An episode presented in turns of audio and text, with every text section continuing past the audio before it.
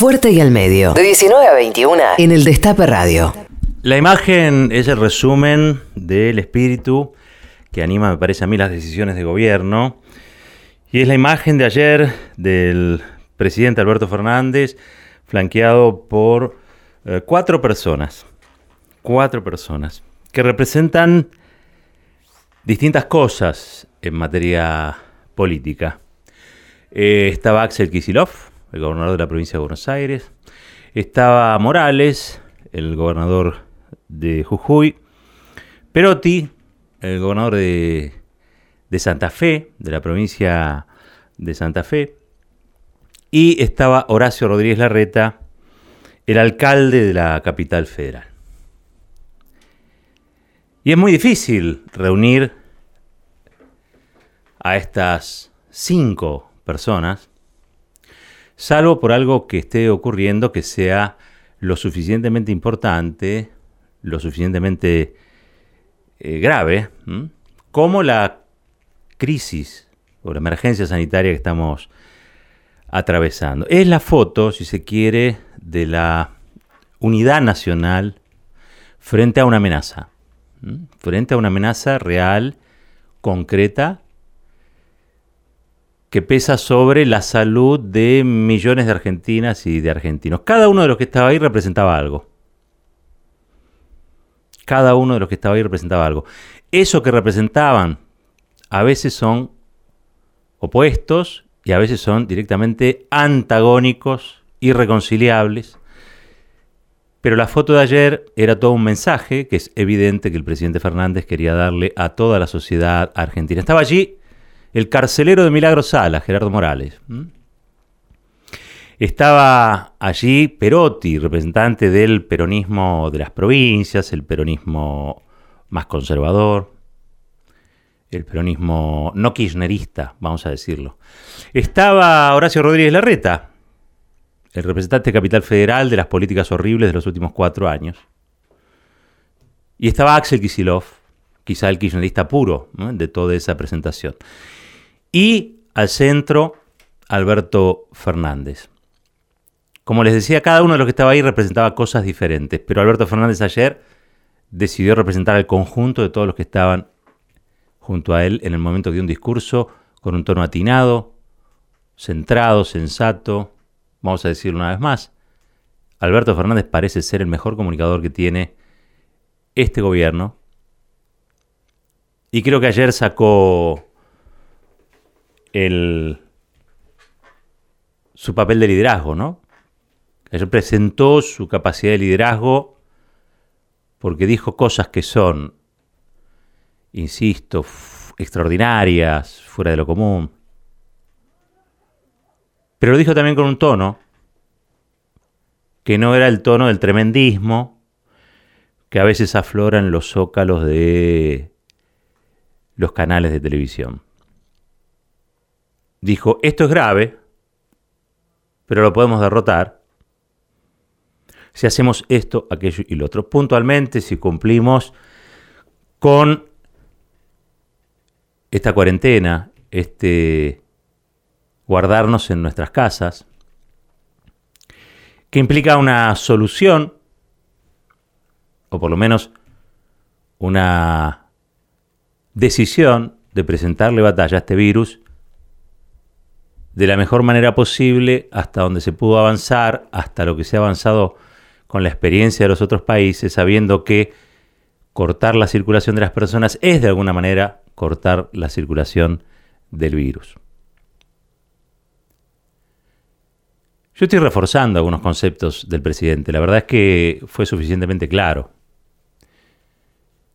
Y fue claro porque planteó que hay que achatar la curva de contagios, hay que ralentizar, hacer muy lenta, todo lo lenta que sea posible la transmisión,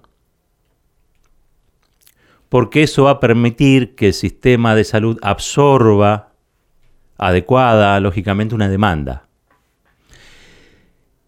Y me parece que el planteo del presidente pone las cosas en un lugar exacto. Hay que ser eh, solidarios con aquellos que van a enfrentar el virus en primera línea de fuego. Ayer yo salí aquí de la radio y un aplausazo este, enorme que de algún modo celebraba, apoyaba a médicos, médicas, enfermeros, enfermeras, paramédicos, ambulancieros, todos los que cuando llegue el pico de esta pandemia en la Argentina van a tener que poner el cuerpo y que van a estar más expuestos que nadie. Y lo que nosotros tenemos que lograr con esta restricción, con esta, este guardarnos en nuestras casas, es que en vez de llegarle 500 casos, todos de golpe, a una guardia, a un centro de salud, a un hospital, en vez de 500 lleguen 50. Porque 50 se pueden atender. 500 sobrepasa toda posibilidad. Esa es la clave.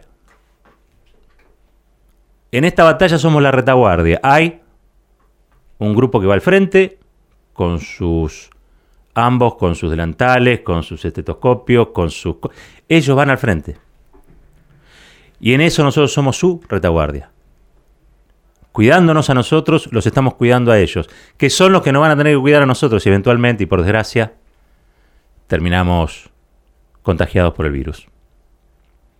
Todo esto lo dijo ayer Fernández. ¿eh? Yo lo que estoy haciendo es reforzando, y creo que lo dijo en el tono adecuado, de manera comprensible. El que no entendió, es raro. Es raro. Hoy por la mañana había escenas eh, en la calle que eran las de un domingo, pero con un movimiento quizá mayor al habitual. Y claro, ¿por qué?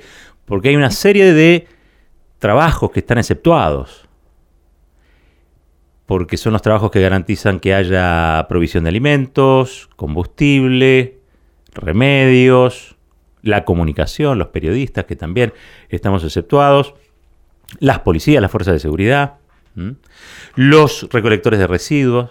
La verdad que tendríamos que hacer un aplausazo cada día de acá en más, porque hoy la Argentina está funcionando gracias a que esos rubros esenciales se mantienen en movimiento con un montón de argentinas y argentinos también que se van exponiendo a la calle, ¿eh? manteniendo las reglas del distanciamiento, pero exponiéndose también a una situación en la que la mayoría, por lo menos hoy, puede sustraerse, metiéndose adentro de las, de las casas. La Argentina se mueve gracias a esos rubros que son, insisto, esenciales, son fundamentales para que el país no quede absolutamente paralizado, desconectado, sin posibilidad siquiera, digamos, de tener un mínimo funcionamiento como el que hoy estamos, como el que hoy estamos viendo. Venía para acá y algo que no me había ocurrido la mañana ya me pasó a la tarde. Ténganlo presente. Hay retenes policiales, se ve que ya conocen la normativa con la cual preguntan qué estás haciendo en la calle. Y si la respuesta es inadecuada, te labran una infracción y te labran una infracción como una especie de atentado a la salud pública, ¿eh? que tiene después una derivación a una fiscalía, una fiscalía penal. Así que yo le diría a todos aquellos que todavía no creen que esto sea de verdad, esto es cierto, es un estado de excepción, hay que cumplir con una normativa, es parte de una campaña sanitaria que tiende a preservar nada más y nada menos que la vida de todos los que vivimos en la, en la Argentina. Así que a cumplir con eso, a cumplir con eso. Están exceptuados también, ustedes habrán visto, el transporte, los taxis, entre otras cosas porque aquellos que trabajan esos rubros sensibles tienen que trasladarse, ¿no? De algún modo u otro tienen que trasladarse a sus lugares de, de trabajo. Pero este es un poco el panorama en el que hoy estamos y ahora hay que, en la retaguardia, como les decía, tratar de aguantar, tratar de convertir esto que nos ha tocado vivir en una oportunidad, viviendo el día a día, asumiendo que es solo por hoy, y mañana habrá que hacer otro solo por hoy, y así hasta que la cuarentena cese. Probablemente sea el 31 de abril, esa es la idea. Probablemente ese día los chicos vuelvan a clases, esa es la idea.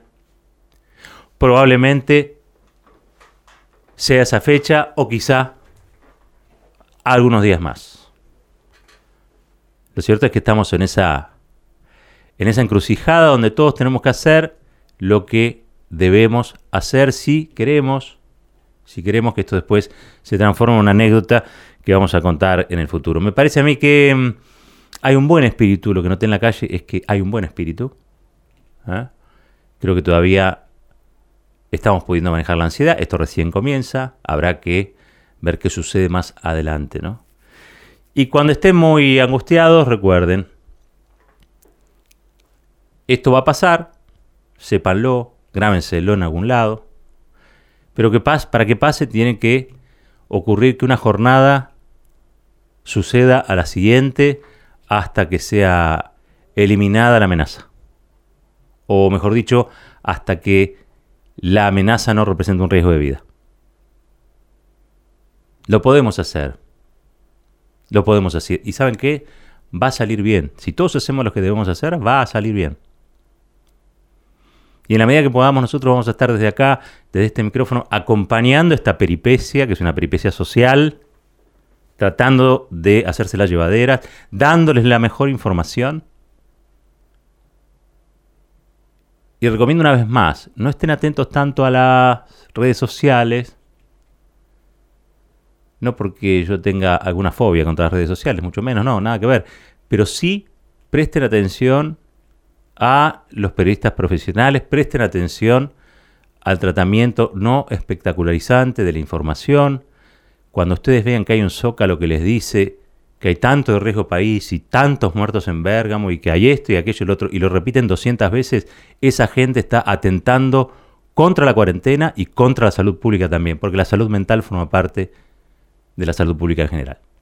Ténganlo presente, no infórmense, pero no se sobresaturen con imágenes que poco tienen que ver con la información, con el periodismo, sino con el espectáculo. ¿Mm? Y no estamos para espectáculos de ese tipo.